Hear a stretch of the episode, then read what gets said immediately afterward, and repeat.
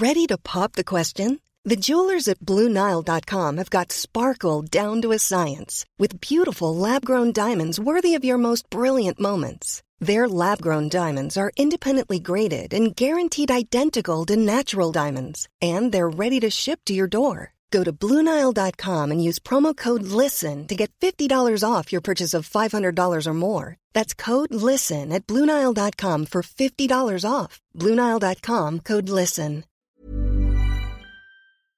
Se van acercando las vacaciones y si tienes un bebé en casa, seguro que te preocupa cómo organizar sus comidas durante los viajes, los días de playa o las salidas a la montaña.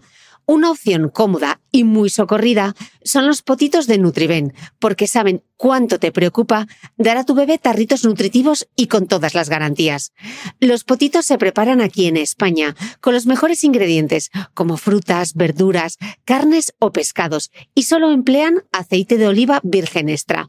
Esos ingredientes tal cual se trituran, cocinan y se envasan al vacío para su correcta conservación. Y ya sabes que igual de importantes son los ingredientes que lleva un alimento como los que no lleva. Los potitos de Nutriben son tarritos que no contienen sal, azúcares añadidos, almidón, colorantes, conservantes, gluten o aceite de palma. Recuerda que los únicos potitos son de Nutriben. Gracias a Nutriben y a su marca Potitos por apoyar los buenos contenidos en este podcast.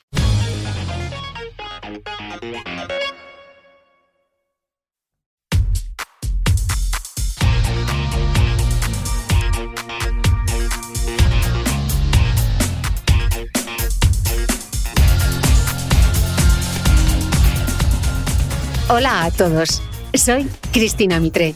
Bienvenidos a mi podcast, un espacio semanal que te da acceso a los mejores expertos de la salud, la nutrición, el ejercicio y el bienestar para aprender a vivir mejor. Suscríbete a mi programa en tu reproductor de podcast habitual o desde mi web cristinamitre.com, donde encontrarás además todas las notas de este episodio.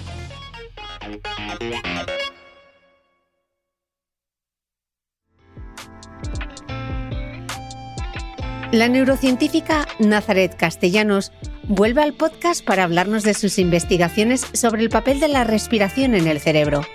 Parece muy interesante desde el punto de vista científico, pero lo más importante es que los estudios demuestran que en general todos respiramos mal y eso repercute en factores como la memoria, la atención, las emociones y mucho ojo. También se relaciona con la salud mental y enfermedades neurodegenerativas como el Alzheimer. Nazaret nos va a explicar por qué la ciencia está poniendo tanto el foco en la respiración y cómo podemos aprender a respirar mejor. Y esto empieza por algo tan sencillo como ser más conscientes. Inspira, expira. Nazaret Castellanos, bienvenida de nuevo al podcast. Qué alegría tenerte al otro lado. Muchas gracias, Cristina, un placer. Bueno, y vamos a hablar de un tema que además me sugeriste tú y me parecía una gran idea, porque en el anterior podcast que grabamos eh, hablamos un poco de ello, pero no profundizamos. Y hoy vamos a hablar de la respiración y de la importancia de la respiración, porque al final, como tú cuentas en, en el libro Neurociencia del Cuerpo, respirar es un proceso vital que llevamos a cabo alrededor de 500 millones de veces a lo largo de la vida y sin embargo, como tú misma reconoces en el libro, nuestra habilidad para respirar deja bastante que desear. Nazaret, ¿por qué no le hemos prestado la atención que se merece? Bueno, yo creo que se la hemos prestado durante, durante muchos siglos, ¿no? Siempre ha estado, la, la atención a la respiración y cómo respiramos está presente en todas las culturas. Quizá nos fijamos un poquito más en el mundo del yoga, donde pues, se han desarrollado técnicas para ello, pero ha estado presente en la medicina griega.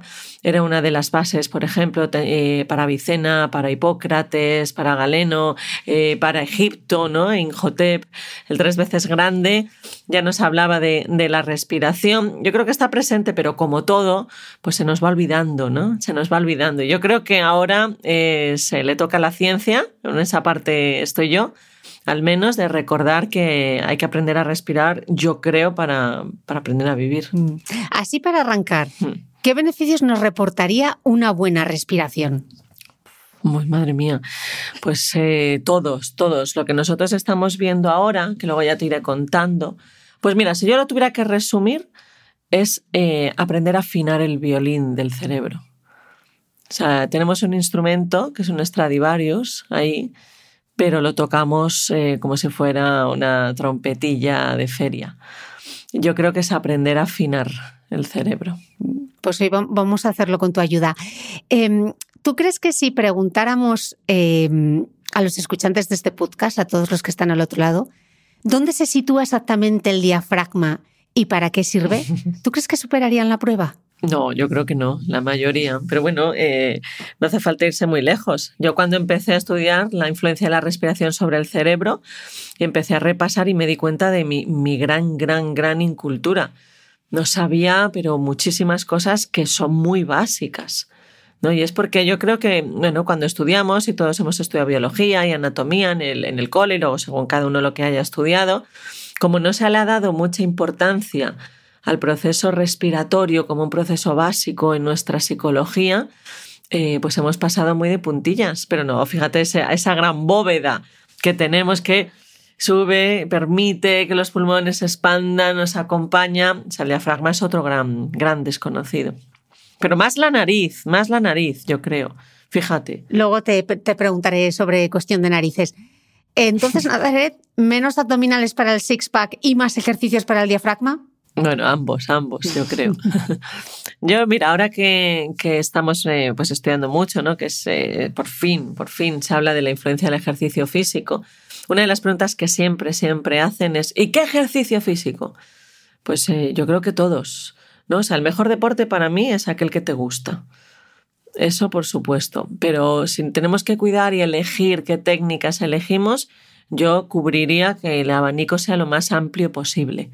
O sea, la gimnasia también tiene que ser integral, ¿no? Entonces hay que hacer fuerza, hay que hacer equilibrio, hay que hacer conciencia corporal, hay que hacer cardio. O sea, que todos, todo un poco. Fíjate qué curioso, porque yo cuando empecé con, con mujeres que corren y recibía muchas preguntas de mujeres eh, tan dispares como ¿qué haces cuando tienes la regla para correr? Una de las cosas que más me preguntaban es ¿cómo respirar para correr? Que a mí me parecía como, ¿pero cómo me pueden hacer esta pregunta? Pues por donde puedas coger más aire. La gente como que se paraba a la hora de, pensar en la respiración, a la hora de hacer ejercicio. Yo misma me he visto a veces haciendo entrenamiento de fuerza en apnea, que digo, ¿pero qué hago? ¿No? Que a veces lo hacemos como en los hipopresivos, pero que estás ahí como haciendo eh, eh, tríceps y estás que, no coges aire, ¿no? ¿Por qué nos cuestionamos tanto a la hora de hacer ejercicio por dónde respirar y no lo hacemos en el día a día? Bueno, bueno, a mí me parece genial que nos lo cuestionemos allí, porque yo he de decir que, que hasta hace muy poco tuve una, una, entrenadora que me hacía mucha gracia porque cuando estaba haciendo ejercicio me decía, respira. Y yo pensaba, pero hombre, claro, ¿cómo se piensa esta mujer que yo no estoy respirando? Y ya un día le dije, pero ¿por qué me dices que respire? Digo, si estamos aquí una hora tú y yo, claro que respiro. No, no, pero es que respiras mal. Y ah, entonces no, no, que cojas el aire cuando tal, que lo sueltes. Ay, claro, yo respiraba pues como coincidía. Y entonces para mí aquello fue, ah, es que no me había planteado. No, esto hace años, ¿no? Cuando todavía no investigaba eso. Ay, no me había planteado que a lo mejor tenía que hacerlo de acuerdo a qué estoy haciendo. Entonces, para mí eso fue un chip, o sea, que me encanta que la, mira, las personas han sido ahí mucho más eh, avispadas que yo. Yo ni me di cuenta. Eso me encanta. Pero es verdad que el ejercicio físico, pues se, te relaciona mucho con la respiración porque pues la modulas mucho, porque ves que eso de me falta el aire, ¿no? Entonces ahí es cuando nos damos cuenta. Pero como tú dices, eh, ahí es fantástico, pero el cómo estamos respirando haciendo ejercicio físico es una forma, pero en el día a día, entonces yo empecé a plantearme, ¿y cómo estoy respirando cuando estoy frente al ordenador? Que me paso muchas horas aquí trabajando. Pues según lo que estoy haciendo, yo ahora empiezo como a dar cuenta, ¿no? a ver cómo estoy respirando, a ver qué, por qué fosa, a ver cómo, pues, eh, cuando tiendo así a agacharme. Ahora, por ejemplo, estoy trabajando mucho la postura, como yo hago muchos Zoom, ¿no? Muchas, em, me veo con muchas personas, ¿no? Por, por el ordenador, tiendo a estirar la cabeza, entonces el cuello se tensa. Entonces ahora, pues, como que día a día, constantemente voy dando cuenta más de mi respiración y, y de mi postura, ¿no? pero sobre todo de la respiración. para mí fue un descubrimiento tremendo, ¿no? Nazaret, ¿qué diferencia habría entre coger el aire desde el vientre o hacerlo desde el pecho? Ah, pues a nivel neurocientífico eso no lo sé, no se ha estudiado.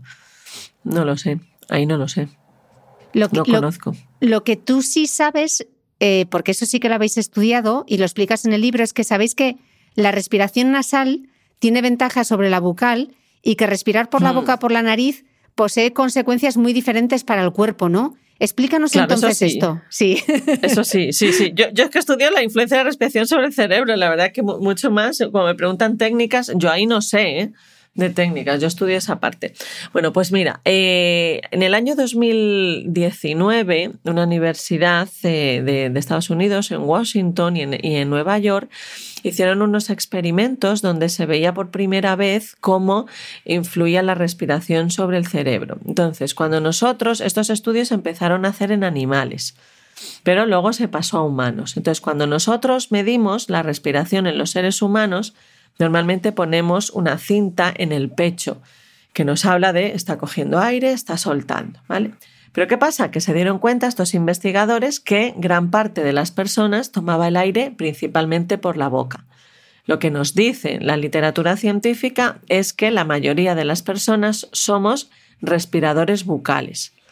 Pero estamos hablando de que somos respiradores bucales, y pues eso, cuando estamos haciendo cualquier cosa, por ejemplo, cuando estamos trabajando. No hablo de en ejercicio físico, ¿vale? Sino en un estado un poco más basal. Entonces empezaron a estudiar las diferencias que había entre aquellos que inspiraban, cogían el aire por la nariz, a que si lo cogían por la boca. Entonces, cuando tomamos el aire por la nariz, lo primero que, el primer beneficio que ya nos vamos a encontrar es a nivel de sistema inmune. ¿Vale? ¿Por qué? Cuando nosotros tomamos el aire por la nariz, en la nariz hay unos filtros que ya preparan un poco el aire para su entrada en nuestro cuerpo. Lo primero es que lo humedecen, luego lo atemperan, es decir, hacen que la temperatura sea más adecuada a nuestro cuerpo, pues porque ahora hace frío, por ejemplo, y mi cuerpo está más caliente, cuando hace calor, pues mi cuerpo está a otra temperatura, ¿vale? Entonces lo atempera de tal forma que pues ya entra en otras condiciones. Pero aparte, tiene unos filtros que permiten que ciertos patógenos que están presentes en el aire no entren a nuestro cuerpo. Entonces ahí fíjate cómo ya hay una primera barrera que es protectora de preparar y de protegernos, ¿vale? Eso sucede si inspiramos, si tomamos el aire por la nariz imagínate encima cuando vivimos en entornos muy urbanos, muy contaminados, ¿vale? O sea, que tú, fíjate. Vale. Pero si yo tomo el aire, inspiro por la boca, esos filtros no existen. Entonces, la temperatura del aire que se introducirá en mi cuerpo será la que tenga ese aire. Humidificación, sí, algo, pero no tanto como en la nariz. Y sobre todo, lo que es más importante es que todos esos patógenos impactan en nuestras adenoides, ¿vale? La garganta. Esa sería entonces la primer barrera, el filtro de nuestro cuerpo para el aire. Por tanto, las adenoides se convierten en un filtro de patógenos. Por tanto, se observa que las personas que inspiran por la boca tienen inflamación de esas estructuras. Eso, por ejemplo, está correlacionado con los típicos eh, atragantamientos entre otras cosas, aparte de pues el tener inflamación en unas estructuras que no debieran, aparte de pues eh, la, cantidad de patógenos que sí se cuelan porque no es su función el limpiar en aire. Entonces, esa es la primera ventaja que tienen. Pero luego lo que se vio es que a nivel cerebral, pues hay, eh, cuando nosotros inspiramos por la nariz, las ciertas estructuras del cerebro se acentúan más, es decir, se modulan más, se genera más respuesta neuronal. Entonces, cuando yo inspiro por la nariz, estoy ejercitando mi dinámica neuronal. Cuando inspiro por la boca, no tanto, significativamente menor. Y entonces eso ya nos supone una ventaja pues, para toda nuestra salud cerebral para tener más recursos cuando estoy haciendo algo, eh, como eh, forma preventiva. Bueno, y luego aparte, respirar por la boca también produce alteraciones en toda la arquitectura bucal. Y, hoy en día uno de los grandes estudios que a mí me parece maravilloso, maravilloso, es que se está empezando a estudiar la importancia que tiene la saliva, la microbiota bucal y la anatomía de la boca sobre el cerebro. Entonces, fíjate un estudio que, bueno, nos desviamos un, brevísimamente de la mm. respiración, pero bueno, también tiene que ver, ¿no? Eh, hay un estudio que ha salido hace, hace nada, hace dos semanas, que muestra cómo los pensamientos que tienen un carácter negativo, que son más aversivos, que son de rumiar un problema, en 20 minutos alteran la composición química de la saliva. Principalmente, ¿no? Eh, por ejemplo, no solo el famoso cortisol presente en saliva. Qué fuerte. ¿Y por qué eso es importante? Porque se ha visto que esa microbiota bucal, componente de saliva, influye en salud cerebral, por ejemplo, en enfermedades neurodegenerativas. Sí, en el anterior podcast nos habías contado cómo la microbiota oral estaba relacionada con enfermedades como el Alzheimer, ¿no? La demencia. Entonces, me pregunto, si la mayoría de nosotros respiramos por la boca y en términos inmunes esto puede llegar a representar un problema para la salud, que a mí esto me ha dejado un poco eh, entre muerte y preocupada, ¿deberíamos entonces todos mm. reeducar esos hábitos respiratorios y si lo hacemos, ¿qué es lo que debemos tener en cuenta? Bueno, pues mira, ahí hay una cosa que, yo creo que es, es, muy importante porque muchas veces cuando hablamos pues eso de la respiración, del ejercicio físico y tal, pues eh, como somos muy motivados todos, pues nos lanzamos ahí a la piscina y muchas veces nos ahogamos porque no sabemos nadar. ¿no? Entonces, ¿cómo se reeduca ¿no? la respiración? Esa es para mí una de las, eh, de las grandes incógnitas y de, las grandes obligaciones para mí que tiene todo aquel que se dedica a estudiar esto, ¿no? Eh, entonces, eh, algo que, por ejemplo, se ha observado y que hemos comentado muchas veces en el, en el laboratorio es que, bueno, pues nos dicen que respirar por la boca tiene muchos más problemas que respirar por la nariz, es decir, que habría que inducir esa respiración nasal. Solución, me, me coso la boca. No. A ver, entonces, cuando respiramos por la nariz, cuando respiramos por la boca, perdón, eso es un proceso que nuestro cuerpo ha hecho de forma adaptativa. ¿Vale? ¿Por qué? Pues desde pequeñitos tenemos las famosas congestiones que duran meses y meses. O sea, eso y yo lo veo como mamá, no puede ser que empiece el cole y tengamos mocos desde septiembre a junio, ¿no? Pues hay que favorecer sistemas que en las escuelas eh, nos permitan purificar el aire que existen. ¿Vale? Entonces eso hay que invertir allí, aunque cueste un dinero, pues nos gastamos dinero en muchas otras cosas. Oye, hay que invertir en purificar el aire en los coles, en la ventilación, en que pasen más tiempo al exterior, en que hagan más ejercicio físico, que se muevan mucho más.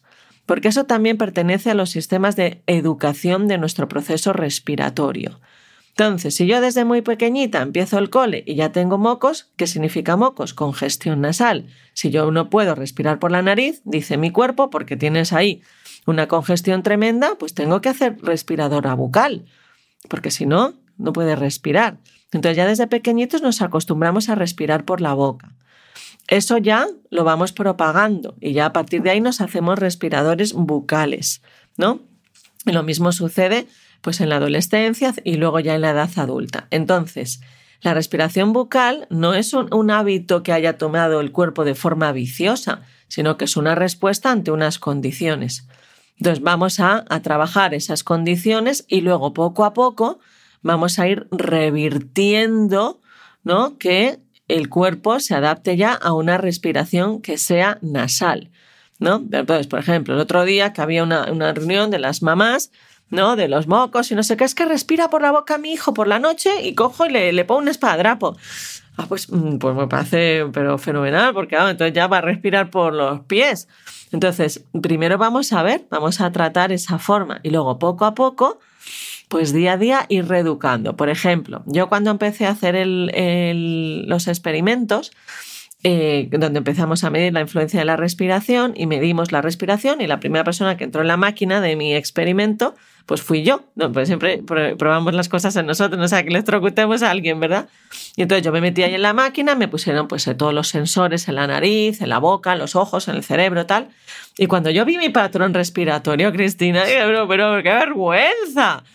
Dije, madre mía, ¿no? Que ahí es donde pues fue otra de mi gran cabreo con el mundo académico, ¿no? Decir, pero ¿cómo puede ser que yo estoy aquí dentro de esta máquina sé manejar una máquina que está basada en superconductividad cuántica, que es muy compleja y que he tenido que estudiar muchos años para manejar esto, y no sé respirar. Y entonces dije, qué fuerte. Y entonces a partir de ahí dije, ah, pues no, pues entonces tengo que ponerme un espadas, pues tengo que hacer tal y tengo que hacer cual. No, no, no. Entonces, gracias a que estaba rodeada de personas que sabían mucho más, y me fueron ayudando. Entonces empecé a hacer como ejercicios porque yo me daba cuenta, dije, bueno, pues voy a respirar por la nariz. Y entonces yo decía, es que no entra suficiente. Es que esto es muy pequeño, que yo necesito nariz muy grandes. Aquí no, esto era lo que yo me iba encontrando. Pues no, debe ser que yo lo tengo tapado. O debe ser que yo tengo obstruido porque, no, no, yo necesito, porque claro, por la boca entra mucho aire de una sola vez. Porque claro, es más grande. Y por la nariz, pues tenemos dos, aunque tenemos unas narices muy grandes, pero los orificios son muy chiquitines. Bueno, pues entonces vamos a reeducar la entrada. ¿Vale? Y entonces estuve haciendo ejercicios donde tapaba ligeramente una fosa para que no sienta la presión ahí. Mi cuerpo tapo ligeramente una fosa y la otra extiendo, no solo inspiro por la otra, sino que extiendo un poco mi nariz como haciendo el orificio más grande apoyado con mi mano. Como tirando de la mejilla, ¿no? como tirando de la mejilla, ¿vale? Y entonces te das cuenta, y eso lo puede probar cada uno, que dices, a ver, ¿cuánto aire entra? Tapo una fosa, digo, voy a ver cuánto aire entra por esta fosa, y ves que entra poquito. Bueno, pues me ayudo con la mano, como tú dices, tirando de la mejilla, ah, entra más. Entonces, ese tipo de ejercicios lo que hacen es que acostumbran a mi cuerpo o abren esos orificios. Es decir, que la nariz es un proceso dinámico. No tengo esta nariz y pues no entra y no entra. No, se puede reeducar. Entonces, como normalmente no le entra mucho, pues, lo, eh, pues ha contraído los orificios. Bueno, pues vamos a educar a que sean cada vez más grandes, poco a poco, poco a poco. Ahora, voy a intentar en mi día a día mantener la boca cerrada. Por ejemplo, cuando estoy trabajando en el ordenador. Voy a intentarlo.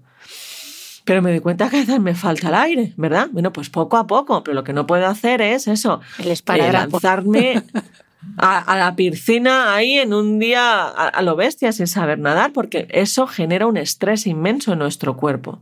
Imagínate dormidos, donde ya no tenemos mucho control. Entonces, esos procesos, lo que en nuestra opinión o lo que nosotros hemos visto, hay que ir educando a nuestro cuerpo, ¿no? Darme más cuenta. Y entonces, bueno, pues voy a extenderlo un poco más, pero siempre, como todo, como todo, como todo, con mucho cariño. ¿Vale? No, venga, ahora respira por, aquí. Parece que tratásemos a nuestro cuerpo. Pues ahora te cierro esto y te hago aquí unos dilatadores en plan Peggy Pig, ¿no? Bueno, pues con, con, ese cariño de que es un cuerpo que lo que ha hecho es, eh, ha hecho lo que ha podido. Entonces ahora vamos a educarlo de otra forma. Y entonces ir poco a poco, haciendo más ejercicios. Si nos acompañamos de personas que nos ayudan en ciertas, eh, con técnicas de, de, respiración, pues mejor, ¿no? Siempre yo he pensado, ¿no? Que aquellas personas que nos puedan ayudar, ¿no? Pues no, no aprendemos a caminar sin bastón. Pues mejor. y poco estamos poco. todos, estamos todos Estamos todos así, ¿verdad?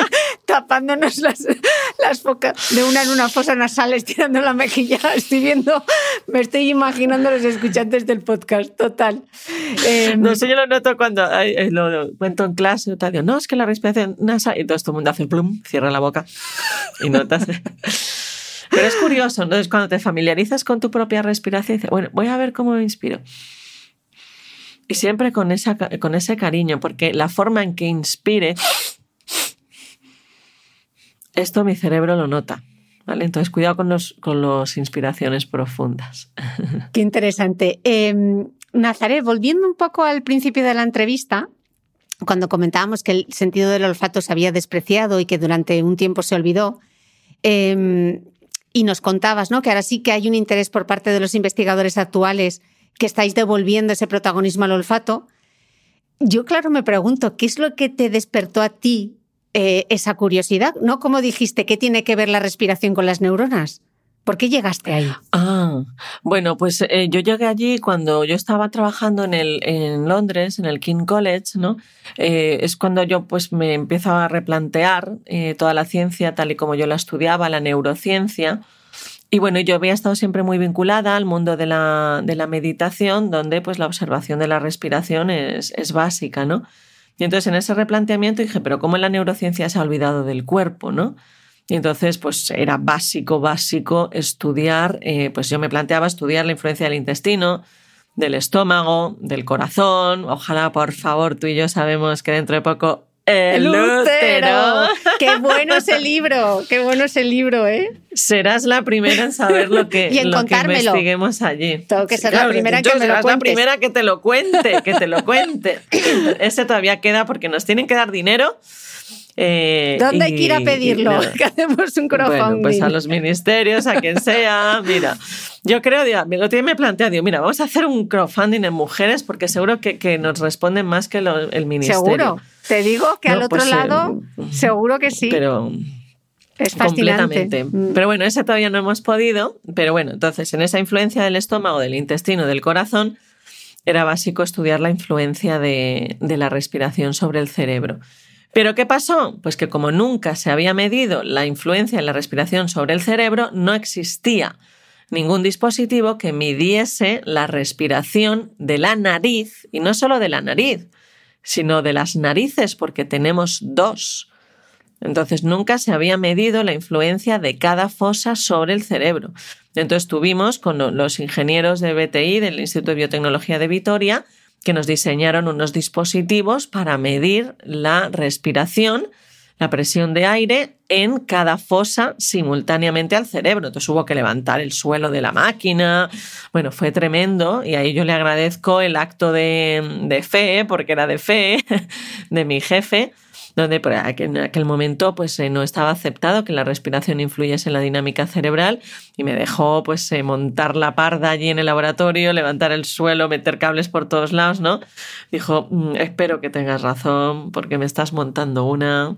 Y ahora, pues eh, sí, ahora colaboramos, por ejemplo, con la Universidad de, Harvard, con Sara Lazar, en este proyecto de, el cual yo dirijo. Y para que lo entendamos todos, Nazaret, aunque no sepamos lo que es la sinapsis, ¿cómo influye esa respiración en las neuronas? ¿Qué ocurre? Pues lo vamos a ver porque es muy bonito, ¿vale? Vamos a, a verlo desde todo el proceso. Vale, yo estoy aquí y de repente tomo aire, ¿vale? Y vamos a, a ver y a pensar que lo hacemos bien, es decir, que la tomamos por la nariz, ¿vale? Entonces yo empiezo a tomar el aire, empieza la entrada de aire, ¿no? Entonces, eh, el, primero la nariz lo hace, coge aire muy rápido y luego poco a poco va decelerando la entrada del aire, ¿vale? O sea, al principio entra más, más rápido y luego sigue entrando, pero más despacito, ¿vale? Tiene una curva en forma de U, ¿vale? Eso. Vale. Entonces, ha empezado a entrar el aire. Entonces, en mi nariz ya se están activando pues, eh, todas las vibrisas, o sea, los eh, pequeños flagelitos, pequeños bigotitos, por así decirlo, que tenemos dentro de la nariz, que son los receptores nasales, ¿no? Entonces, esos se están activando. Es como, pues eso, pues entra el aire, entonces esas vibrisas se mueven por esa entrada de aire. Entonces, eso ya está informando a mi cerebro de que está entrando aire. Entonces, esa información se transmite a través del el nervio olfativo, en este caso. Entonces, esa información llega, pues como todo, que llega en el, en el cerebro, al tálamo, que es la entrada de todos los sentidos a nuestro cerebro. Pero en particular hay una estructura que es específica del sistema olfativo, porque él no va hacia, es lo que distingue de los otros sentidos, no va a ese tálamo, va a esta estructura que es el bulbo olfativo. El bulbo olfativo es muy pequeñito, por eso los anatomistas del siglo XIX pensaron que el sistema olfativo, el olor, no era importante para el ser humano, ya que la estructura responsable del olfato era muy pequeñita. Bueno, pues resulta que el bulbo olfativo es muy pequeñito, y esto es verdad, pero es muy importante. Tiene una gran cantidad de conexiones cerebrales, una gran cantidad de densidad eh, neuronal, o sea, tiene pues una riqueza tremenda. Y entonces, ¿qué es lo que pasa? Este bulbo olfativo, que ha recibido la información de que yo estoy inspirando, le manda la información a una estructura que es tremendamente importante. En el cerebro todas lo son, pero hay algunas que pues, tienen mayor impacto, que es el hipocampo. El hipocampo es esta estructura que tiene forma de caballito de mar, por eso se llama así. Vale, y entonces el hipocampo recibe esa información. ¿Qué significa información en el cerebro? Significa una descarga eléctrica. ¿Vale? Entonces, yo empiezo a inspirar. Acabo de inspirar. ¡Pum! Pongo el cronómetro. A los 300 milisegundos de que yo haya comenzado a inspirar, mi hipocampo recibe un fom, fom, fom, fom, un chute de electricidad que le informa que yo estoy inspirando. Y entonces aquí es donde viene la cosa. ¿Qué hace el hipocampo con esa información, con esa electricidad que le indica que yo estoy inspirando? ¿Vale? El hipocampo, como digo, es una estructura que es tremendamente importante porque es de las estructuras, la estructura más involucrada en la memoria. Por ejemplo, el hipocampo es una estructura que se atrofia, es decir, que adelgaza, que pierde eh, masa en la enfermedad de Alzheimer. El hipocampo pierde estructura, sí o sí, para todos en el envejecimiento. Es una estructura que, por ejemplo, empieza a envejecer antes en mujeres que en hombres. Mantener sano, mantener fuerte el hipocampo es básico para el envejecimiento sano, que no patológico. Por eso hay cantidad de proyectos que están destinados única y exclusivamente a ver qué podemos hacer para mantener nuestro hipocampo sano. Una de las cosas que se ha visto que mantiene al hipocampo más sano es el ejercicio físico. Pero otra de las formas que se ha visto que mantiene al hipocampo mm, mm, sano, que lo mantiene fuerte, es aprender a respirar y entrenar el sentido del olfato. Eso se ha visto que aumenta nuestra capacidad cognitiva. ¿Y por qué? Y ahora vamos allí. Hemos empezado a inspirar. El aire entra por la nariz, activa nuestras vibrisas. Ha llegado al bulbo olfativo. Estamos ya dentro del cerebro, ¿vale? Ha dicho pa pa pa pa pa pa pa pa las neuronas. Está inspirando. Esa información ha llegado a hipocampo. Pa pa pa pa pa pa pa pa pa. Inspirando. Nuestras neuronas en el hipocampo, que son un gran ejército de, neuronas, pues están haciendo su actividad. Para que yo pueda estar memorizando, por ejemplo, imagínate las personas ahora que nos están escuchando, están aprendiendo cosas o están ah, escuchando cosas que van a recordar, ¿vale? O van a aprender si no se las sabían, ¿vale? Entonces, para que esto esté sucediendo en su hipocampo, esas neuronas tienen que tener una gran sincronización tienen que tener una gran cooperación. Es decir, tienen que ser como un gran eh, grupo de, bailarinas completamente coordinadas para hacer esa coreografía. No va cada uno a su aire, ¿verdad? En una coreografía o en una orquesta. Cada uno sabe lo que tiene que hacer, pero sabe lo que están haciendo los demás, porque es entre todos cuando se forma esa, esa música. Pues en el cerebro pasa lo mismo, tienen que coordinarse. Pero ¿qué pasa? Que cuando nosotros inspiramos, se aumenta la coordinación entre las neuronas. Por eso se dice que la respiración es un marcapasos de la dinámica neuronal. Si tenemos una gran orquesta donde hay violines, tal, tal y cual, no sé cuántos instrumentos, cada uno sabe lo que tiene que hacer, pero se tienen que coordinar uno de los grandes coordinadores en una orquesta es el director de orquesta, que va marcando los ritmos y va diciendo ahora entran estos, ahora los otros, va, va, va, va afinando cuando se produce una descompensación, pues eso sería la respiración. La respiración, dicho técnicamente, es un marcapasos que alinea la dinámica neuronal del hipocampo. Traducido a la psicología, la respiración nos permite tener mayor recursos neuronales destinados a la atención, a la memoria y el aprendizaje. Esto es fascinante porque realmente eh, esta es la explicación de por qué tenemos una memoria olfativa, ¿no? Porque hay determinados aromas o olores que nos traen recuerdos que pueden ser de la infancia o de cualquier cosa, ¿no? O sea, claro, al final actúa sobre el hipocampo, sobre la memoria, ¿no? Efectivamente, por eso se dice que el olfato es el sentido de la memoria. La Universidad de Tokio vio que el bulbo olfativo tiene una conexión anatómica directa con el hipocampo. Por tanto, lo que pasa en el bulbo olfativo le llega directamente a hipocampo. Por tanto, el recuerdo asociado a un olfato tiene más probabilidad de ser recordado.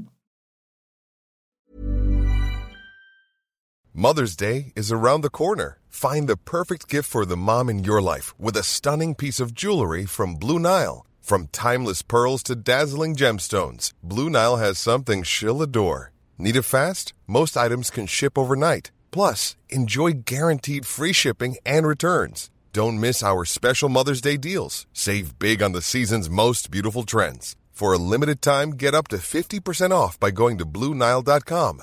That's Blue Nile.com. Ryan Reynolds here from Mint Mobile.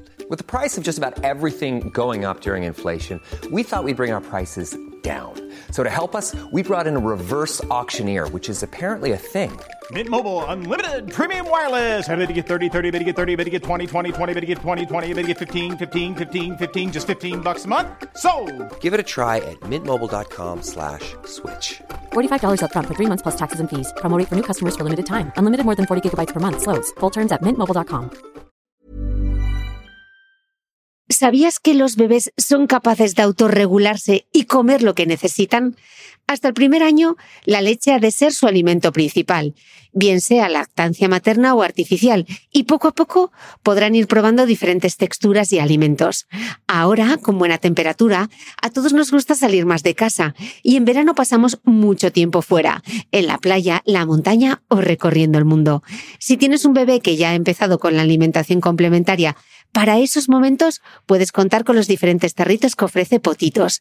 Hay recetas para bebés desde 4 y 6 meses y solo llevan ingredientes como frutas, verduras, carnes o pescados que se trituran y se envasan tal cual.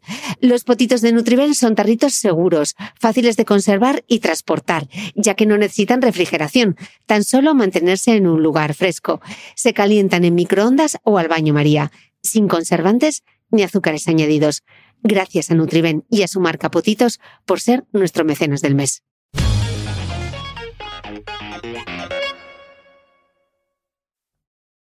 Un dato interesante y que yo no sabía y que compartías en el libro respecto eh, a la enfermedad de Alzheimer es que en las primeras etapas de la enfermedad eh, se pierde el olfato, que yo eso, eh, yo eso no lo sabía en este que ocurre en este tipo de demencia. Entonces me pregunto, eh, Nazaret, igual que estamos recomendando el ejercicio físico para ese deterioro previo, ese deterioro cognitivo, ¿sería entonces interesante eh, trabajar nuestro sentido del olfato? Ya veo que sí, pero claro, ¿cómo se aplicaría esto en la vida real? Hmm. Bueno, pues mira, cuando hacemos ejercicio físico, como tú has dicho, como hemos dicho antes, si lo hacemos bien ya involucra respiración. Involucra modulación de la respiración, o sea que ahí ya estamos trabajando la influencia de la respiración sobre el cerebro. Entonces, en enfermedades neurodegenerativas, particular demencia y, de, y dentro de los tipos de demencia, pues la más, la más frecuente es la enfermedad de Alzheimer, lo que se ve es algo que, que sucede también en otras enfermedades psiquiátricas y de salud mental, que es lo que se llama el pájaro en la mina, y eso es la, la respiración. Es decir, pájaro en la mina se ponía para decir cuando el pájaro empieza, se queda adormilado, es que está habiendo alguna fuga de un gas que tú todavía no detectas. ¿Vale? Entonces dice, uy, cuidado, cuidado, hay algo que está que se está emanando, que todavía es subumbral, es decir, no lo detectamos, pero este lo ha detectado antes, ¿no? Pues eso es la respiración. Cuidado, cuidado. Cuando empieza a fallar, cuidado, cuidado el sentido del olfato. A ver si ah, puede ser, que no significa que todo el que tenga alteraciones en el, en el olfato vaya a desarrollar enfermedad de Alzheimer, hay que tener mucho cuidado y cautela siempre con eso, sino que empiezas a ver, dices, bueno, si además hay una sintomatología de queja subjetiva de memoria, pa, pa, pa, y el olfato, vamos a ver si puede ser que esto nos, nos esté anticipando algo.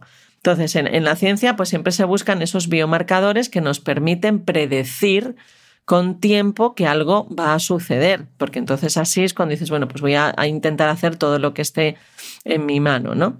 Entonces, eh, esa pérdida del olfato se ha visto que está asociada, pues, por ejemplo, también en depresión. Las personas con depresión tienen pérdida del olfato y tienen una atrofia, tienen el bulbo olfativo más pequeño. Vale, entonces, lo que se ha visto es que no solo hay que tener una, eh, pues, eh, una reserva cognitiva, hay que estimular cognitivamente a las personas con probabilidad de tener enfermedad de, Alzheimer o cualquier forma de demencia, sino que lo que se ha visto, y esto lo hizo un Max Plan, un instituto Max Plan en, en Alemania, es que entrenar el olfato podía ser era en sus resultados significativamente superior a realizar actividades cognitivas como por ejemplo resolver sudokus, ¿no? ejercicios muy, muy, muy complejos ¿no? desde un punto de vista lógico. Y entonces, ¿qué es lo que hizo en este estudio? Entrenaron a las personas a desarrollar su olfato a través de el reconocimiento de cinco tipos diferentes de aceites esenciales. Esto es lo que ellos hicieron como experimento. Es decir, vamos a entrenar el olfato. Vamos a ver, aprenda usted a reconocer olores. Y entonces hueles. Pero a ver, ¿a qué huele esto? A ver, ¿cómo lo distingues de este otro? ¿Y cuál es el otro? Es decir, pongamos atención al sentimiento del, al sentido, perdón, del olfato. Pues normalmente, esto huele, ah, sí, qué bien huele. Bueno, no, no. Ya que lleva lemongrass, lavanda. Exacto, y aunque no sepas decir los nombres, sino Huele porque no se hierba, trata de que te hagas limón. un experto. Mm. Ah, este es diferente del otro, este es más dulce, me resulta más tal. A ver, ¿esto cómo huele? Este es no sé qué, tal. Y entonces entrenar ese sentido del olfato vieron que mejoraba la salud cognitiva de esas personas, es decir, sus habilidades de atención, de memoria, aprendizaje, de conducción, de visoespacial, de conducción de conducta, quiero decir. O sea que es como el volver a desarrollar ese sentido del, del olfato. Pero incluso, claro, con todo esto que nos estás contando, no solamente para la, para la demencia, ¿no? También si la respiración tiene que ver tanto con la atención, para los trastornos de la atención tan comunes ahora que parecen en la infancia, ¿no? Igual habría que tratar la respiración antes de hacer cualquier otra cosa, ¿no?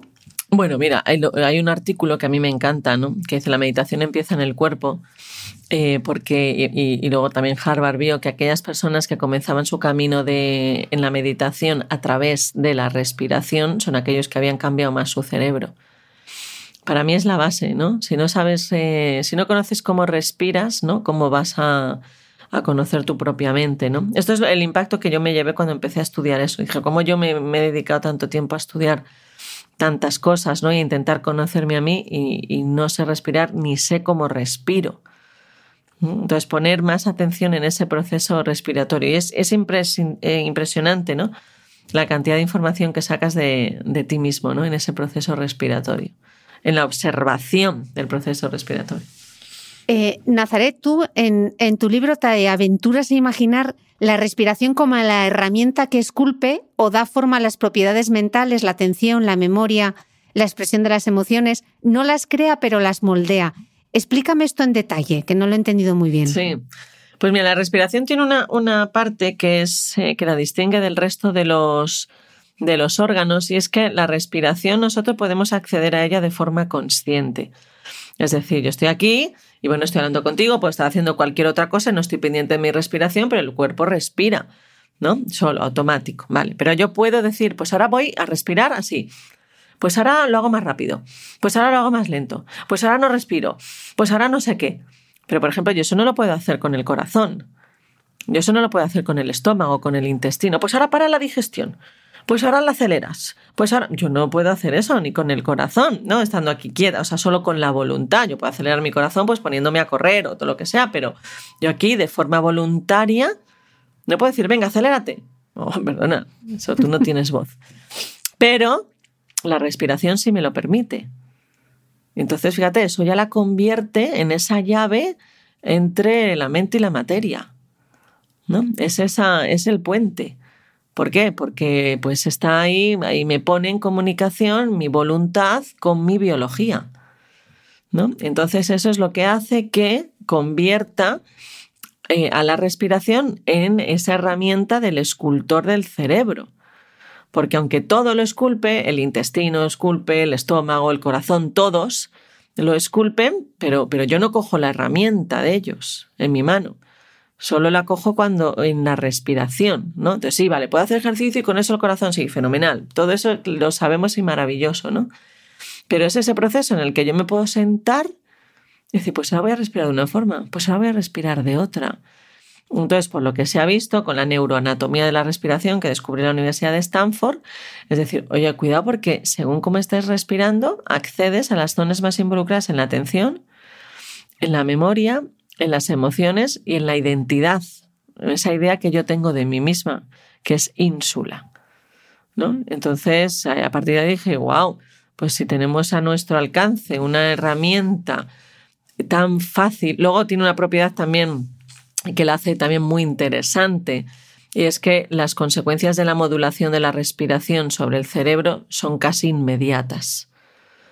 Así como el cuidado de, la nutrición, del intestino, no es tan inmediato, ¿no? que se requieren pues al menos dos semanas, de, todo lo salud cardiovascular también es más lenta. La respiración se ha visto que en tres segundos yo puedo haber cambiado la dinámica neuronal de estructuras eh, más involucradas en emociones.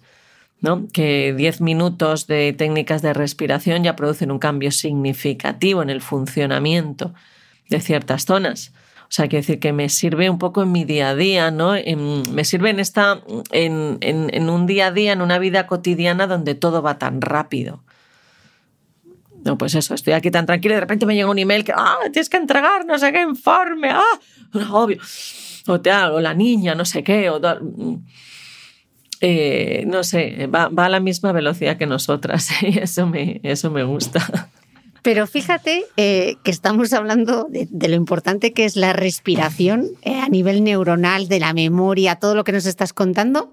Y al final solo nos paramos a pensar en la respiración, la mayoría de mujeres en las clases de preparación al parto o si te has apuntado a yoga. Exactamente. No, no, por eso, eso es Cristina, ese siempre ha sido mi enfado con el con el mundo académico. Es que si, si no puede ser. Claro, si al final tiene que ver tanto con la cognición, ¿por qué no estamos enseñando a los niños a respirar en los, en los colegios? Se hacen, me pregunto si se hacen otras culturas, en la India, no sé. No lo sé, depende del mm. cole, ¿no? O sea, eso de viajar, bueno, y tú lo sabes, ¿no?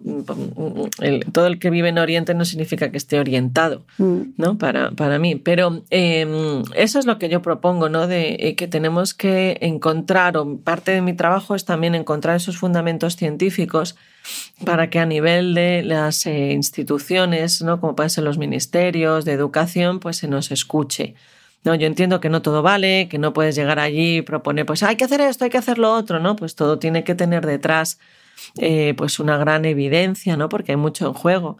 Entonces, gran parte de ese trabajo, de lo que nosotros hacemos, es pues poder llegar a esas instituciones y decir, hay que hacer una ciencia, o sea, hay que hacer una educación que esté más al servicio de lo humano. O sea, no podemos solo, no es una fábrica de profesionales, una educación. Debiera ser un, un lugar donde se crean eh, o se esculpen seres humanos y entre otros, pues eh, es esa parte de conocer el propio cuerpo, de aprender a estudiar y a moldear y a guiar y a conducir y a tocar eh, nuestro cuerpo, ¿no? Como yo digo en, en el libro, el cuerpo es el, es el instrumento por el que suena la vida. Entonces, yo hubiera agradecido que desde pequeña me hubieran dicho, a ver cómo respiras, eh, túmbate y a ver, vamos a observar. Entonces, pues eso, yo, yo hago cosas, intento hacer cosas para niños, he escrito libros para niños, pues desde lo que yo pueda aportar, eh, pues el cole de mi hija, pues ahí voy mucho pero eh, hago también cosas eh, para niños fuera. Hicimos hace poco uno con, que vinieron 25 niños, que fue una, preciosidad, eh, donde todos, pues venga, ¿cómo cogemos el aire? ¿Cómo nos inflamos como ese globo? ¿Cómo lo soltamos? Luego les dimos a oler cosas que estaban presentes, olores de la naturaleza mirar cómo huele este tronco, mirar cómo huele esta, esta hoja. Y entonces se recreaban, a ver, ¿a qué huele? ¿Pero a qué os recuerda? Te decían de todo, era muy, muy, muy bonito, ¿no? Entonces, que, que, poco a poco se acostumbren a que eso es natural, ¿no? ¿Y en qué, en qué momento están vuestras investigaciones, Nazaret? Todo esto que habéis visto en el laboratorio. Uy, eh, sí. Bueno, pues maravillosas. Llevamos eh, eh, dos años dedicados solo, solo a este proceso de, respiración, porque estuvimos antes en intestino y en corazón. Entonces, ahora acabamos de enviar, hemos hecho ya un, artículo que se publicó el año pasado sobre respiración lenta para personas con dolor crónico por discopatía. Ahora hemos enviado otro sobre la influencia de, eh, o sea, cómo es el patrón respiratorio y su relación con la salud mental. Entonces, ver pues, eh, cuáles son las fases de la respiración que están más involucradas con eh, síntomas depresivos, que no significa tener depresión, sino tener síntomas depresivos. Pues tener luego también ansiedad, nostalgia, tristeza, apatía. Entonces, ver qué hay en la respiración, cómo respiran esas personas que tienen esos síntomas, es decir, que no han llegado a un nivel clínico, porque a mí, pues al igual que en la meditación, me gusta estudiar los niveles moderados, es decir, el, día a día de la gran parte de las personas, no los que ya pues tienen que ser tratados de una forma mucho más severa, ¿no? Porque yo creo sobre todo en ese papel preventivo. Entonces hemos visto pues, eh, cómo es ese patrón acelerado y qué, qué, características específicas de la respiración están más involucradas con personas que tienen problemas de salud mental. Pues eso, por ejemplo, yo inspiro, luego exhalo, ¿no? Suelto el aire, pero una parte muy importante de la exhalación es el tiempo que me he quedado en apnea después de haber soltado el aire hasta que yo luego vuelvo a tomarlo, ¿no? Pues entonces el ver eso como cuando eso se prolonga mucho, esa apnea en basal, es decir, en tu día a día, sin hacer ejercicio ni nada, te quedas mucho ahí en esa apnea, pues eso puede estar correlacionado. ¿Cómo? ¿Qué técnicas nos podrían ayudar eh, más a, tratar o prevenir eh, la salud mental? La importancia de la salud, eh, de la respiración lenta. Y entonces todo eso, pues ya te lo hacemos en. Es un, proyecto que se hace en un laboratorio que es la cátedra de la Universidad Complutense de Madrid. Eh, yo dirijo la parte de investigación de, esa, de ese grupo, de a Caralab y la cátedra, y eh, colaboramos con Sara Lázar de, la Universidad de Harvard. Y luego, pues la influencia de cada fosa sobre el cerebro. Que esto, mira, esto es otro tema. A las personas que nos estén escuchando, ¿no? Yo le preguntaría, ¿cuántos de ellos se han parado a pensar al menos una vez en, en su vida por qué fosa tomo más aire? Yo, por ejemplo, nunca me había parado a observarlo y siempre di por hecho que entraba la misma cantidad de aire por ambas fosas. Pues a lo largo del día hacer el ejercicio de tápate ligeramente, no que parece a veces que nos tapamos que vamos a hundir la nariz, tapa ligeramente una fosa y coges aire. Luego vuelvo a respirar. Dos, tres respiraciones por ambas fosas. Me tapo la otra. ¿Por cuál he cogido más aire? ¿Cuál está más abierta? Y entonces nos vamos a dar cuenta que la gran parte del día esto es asimétrico. Y la gran parte de las personas puede tomar más aire por la izquierda. Pero esto, que se supone que debiera ser cíclico, se convierte casi en una constante a lo largo del día. La gran parte de las personas es dominante por una fosa que por otra. Y la gran parte de las personas, la fosa dominante es la izquierda.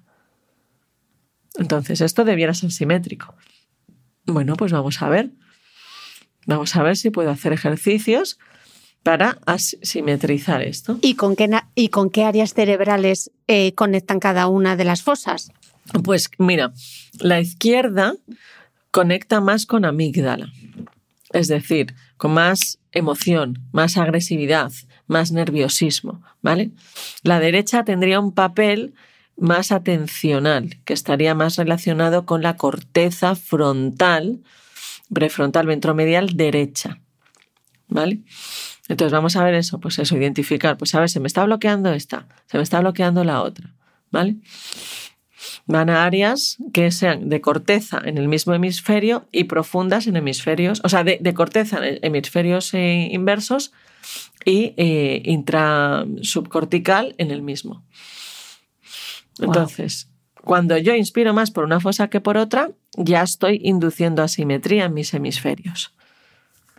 Entonces, lo que se ha visto es que cuando hacemos ejercicios, ciertos pranayamas, donde hacemos que entre la misma cantidad de aire por ambos hemisferios, tenemos más comunicación interhemisférica, es decir, mayor comunicación entre los dos hemisferios cerebrales, lo cual pues es mejor.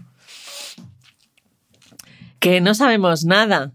Nazaret, como para ti, toda esta investigación también parte de un punto personal, que tú misma descubres que no sabes eh, respirar.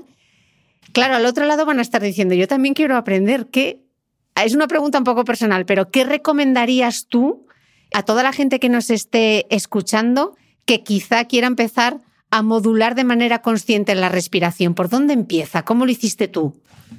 Bueno, pues yo tuve la inmensa suerte, como te dije, después de ese bofetón que me pegué, de ver mi propia respiración y decir, pero qué desastre es esto. Y sigo, ¿eh? Sigo. Antes respiraba muy, muy, muy mal y ahora solo muy mal. Entonces, eh, claro, yo sigo aprendiendo. Entonces, para mí, yo tuve la inmensa suerte de estar en ese proyecto rodeado de personas que ya sabían, ¿no? Entonces, yo lo que aconsejaría es buscar a alguien. Creo que empezar un proceso, igual que la meditación solo, eh, pues se hace difícil, ¿no? Entonces, buscar a alguien que nos acompañe en técnicas de respiración, que puede ser, pues, por ejemplo, eh, los pranayamas. De, yoga, ¿no? Entonces, alguien que sepa. Normalmente la primera persona que encontramos a lo mejor no tiene por qué ser la definitiva, pero tú empiezas, esto es mi experiencia, ¿eh? que no tiene por qué ser otra cosa más que eso. Entonces empiezas con alguien, mira, pues no sé nada, parto de cero absolutamente, ni sé, porque muchas veces el problema de buscar algo es que no sabes lo que buscas. Quiero aprender a respirar. Sí, pero ¿qué quiere usted? ¿Respiración tal o no sé qué? Pero mire, no sé, eso me estoy hablando en chino. Quiero aprender a respirar. Entonces, vamos a empezar por un camino y a medida que te adentras en ese camino, tú misma vas conociendo lo que, lo que estabas buscando. ¿Vale? Y entonces posiblemente la primera profesor o profesora no sea el definitivo ni, y no debe serlo. ¿no? Siempre hay que matar a Buda, ¿no? Que decía el filósofo. Entonces vas cambiando, ¿no? Y ya vas buscándote tú. Pero al principio yo pues diría una profesora, alguien de yoga, alguien de técnicas de respiración, cada vez hay, hay más, ¿no? Hay una mujer en Instagram que a mí me gusta mucho, que es eh, eh, Sol, ay, que no me acuerdo, ahora buscamos el, el nombre. Em, que ella, em, ella es fantástica. Entonces, hay mucho en las redes. Entonces, ir quedándote más o menos con quien tú veas que, que parece que sabe de eso, ¿no? Y entonces que te acompañen. Entonces, ya solo esa entrada, ¿no? De voy a ver cómo respiro, de familiarizarte con tu propia respiración, eso ya es mucho. ¿Vale? Y que te enseñe ciertas cosas, a ralentizar, papá, papá. Y luego, pues eso, ya te vas quedando. Y luego es verdad que una vez que has aprendido ciertas técnicas, como ralentizar la respiración o técnicas ahora cuando estoy nervioso, cuando estoy tal, ya tú te las vas aplicando en el día a día. Pero lo que sí que tiene que quedarnos es eh, esta de eh, decir, pues tengo que estar pendiente de mi respiración. Ese es el gusanillo que tiene que quedarnos. Vale, no es que me he aprendido tal técnica, la hago y el resto del día ya, ya respiro muy mal y a la deriva. No, esas técnicas te ayudan en esos momentos determinados, pero a lo largo del día tienes que ir siendo más consciente de tu propia respiración. A ver, ¿cómo se llama esta mujer que a mí me gusta mucho? Angelina, si nos puedes recomendar alguna cuenta o alguna app. Mira, mm. a mí me gusta mucho Sol, que es una instructora eh, que ya fue nadadora. Que, que de, bueno, desde aquí yo te invito a que la, la entrevistes. En Instagram se llama Soltowanda. ¿vale? Ella, yo he trabajado con ella porque ella sabe mucho. Y, y, ella, por ejemplo, es una, pero que, por ejemplo, ella está online, ella vive en, Murcia, pero yo ahí sí que aconsejaría que, que, que, busquemos a alguien que esté en nuestra ciudad, ¿no? Para esos primeros ejercicios, ese primer contacto, eh, lo hagamos, eh, pues eso, que, que, la persona esté viendo, ah, pues mira, no, entonces aquí estás invertido porque estás cogiendo con la tripa, ah, no esa postura, o sea, en eso, en algo tan, tan, tan personal, tan biológico y que con tantos índices corporales, yo diría que busquemos a alguien que esté cerquita nuestro. Y luego, pues aprender de todas estas personas, que es, que es increíble. O sea que queda claro que eh, además de trabajar la fuerza, como les digo yo, para subir la maleta al compartimento superior del avión, hay que incluir la respiración como hábito de vida saludable. Ah, pero, pero vamos, sí o sí. Claramente, pero fíjate, es que ya lo has dicho tú, en ese ejercicio para subir la maleta al avión hay que hacer ese ejercicio aprendiendo a respirar. Y tú lo sabes, ¿no? No se va a hacer abdominal respirando pues como llegue. Ah, hacerlo acompasado, cambia tremendamente. Mm. Eh, mira, me apunté una frase que dijo em, la psicóloga Alejandra Vallejo Nájera en este podcast y ella decía que no hay asombro si no hay atención. Entonces, después de todo lo que, lo que nos has contado, yo concluyo que la respiración es la clave de todo. Es la clave del asombro, fíjate, ¿no? Como haces así, te quedas. Bueno, la respiración, como no lo iba a ser, ¿no? Como. Fíjate como inspirar es un verbo que tiene dos significados, ¿no? Inspiro, cojo el aire y me inspiro, ¿no? Y de eso está lleno, lleno. La literatura de, de nuestra tradición y de todas las culturas, ¿no? Eh, pues fíjate ya en la Grecia, ¿no? El aliento, ¿no? El, el expirar relacionado al espíritu, ¿no? El neuma, el prana para el hinduismo, ¿no? Eh, siempre ha estado. Yo creo que de verdad aprender a, a, respirar, esto también lo dice mucho Pablo Dors, ¿no? La versión del silencio, ¿no? Aprender a respirar, ¿no? El respirar. cómo estoy respirando, ¿no? Es, es clave. Nazaret, qué charla más inspiradora. Y como no hay dos sin tres, yo te voy a dejar que sigas investigando el útero para que luego vengas y me lo cuentes todo. Y ya sabes que si hay que hacer un crowdfunding, yo desde el podcast y desde donde haga falta, porque ese sí que es un temazo, vamos. Ese es el temazo que es, yo creo que es obligado que, que hagamos. Yo creo que nos lo debemos. Eh, ¿no? Que a mí me parece una vergüenza, ¿no? Que ahora se estén publicando artículos no por primera vez por primera vez se estudia el cerebro de la mujer en el embarazo, en la menopausia, el pero, pero, pero ¿cómo? Por favor, qué vergüenza, qué vergüenza. Entonces, no, no, tenemos que hacer una, una ciencia también para, para nosotras, ¿no? Fíjate la importancia de, del respirar en la menopausia, ¿no? En ese sofoco, en ese proceso tan bello que es la, como Britzin, ¿no? Que le llama la etapa de, de la renovación, ¿no? Hay una profunda renovación en la ínsula. Pues acompañarlo desde la respiración es fundamental, ¿no? Como tú decías, lo hemos vivido en el embarazo, en el parto, te enseñan a respirar, pero solo ahí, ¿no? Pero bueno, o sea, respiremos, respiremos, ¿no? Yo creo. Respiremos, hermanas. Eh, Nazaret, qué lujazo, la verdad. Muchísimas gracias. Siempre me apunto mil cosas hablando contigo y me quedan unos sumarios estupendos. Un placer y, te veo, espero que en breve y poder conocerte finalmente y que haya un tercer encuentro. Millones de gracias. Ojalá. Gracias. Muchas gracias, Cristina, y un abrazo fuerte a todos. Y a vosotros nos escuchamos de nuevo muy inspirados el próximo domingo.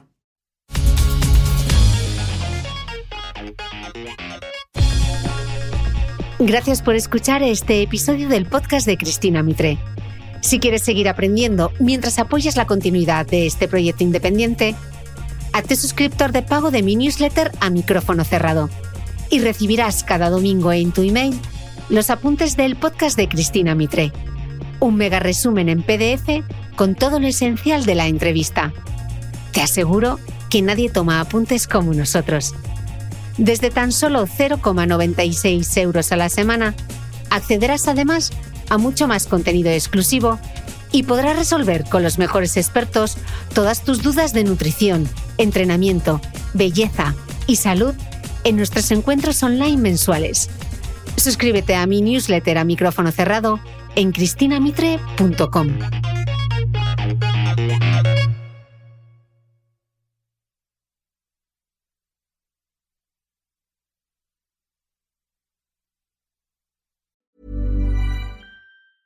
Mom deserves the best, and there's no better place to shop for Mother's Day than Whole Foods Market. They're your destination for unbeatable savings, from premium gifts to show-stopping flowers and irresistible desserts. Start by saving 33% with Prime on all body care and candles. Then get a 15-stem bunch of tulips for just $9.99 each with Prime. Round out Mom's menu with festive rosé, irresistible berry chantilly cake, and more special treats. Come celebrate Mother's Day at Whole Foods Market.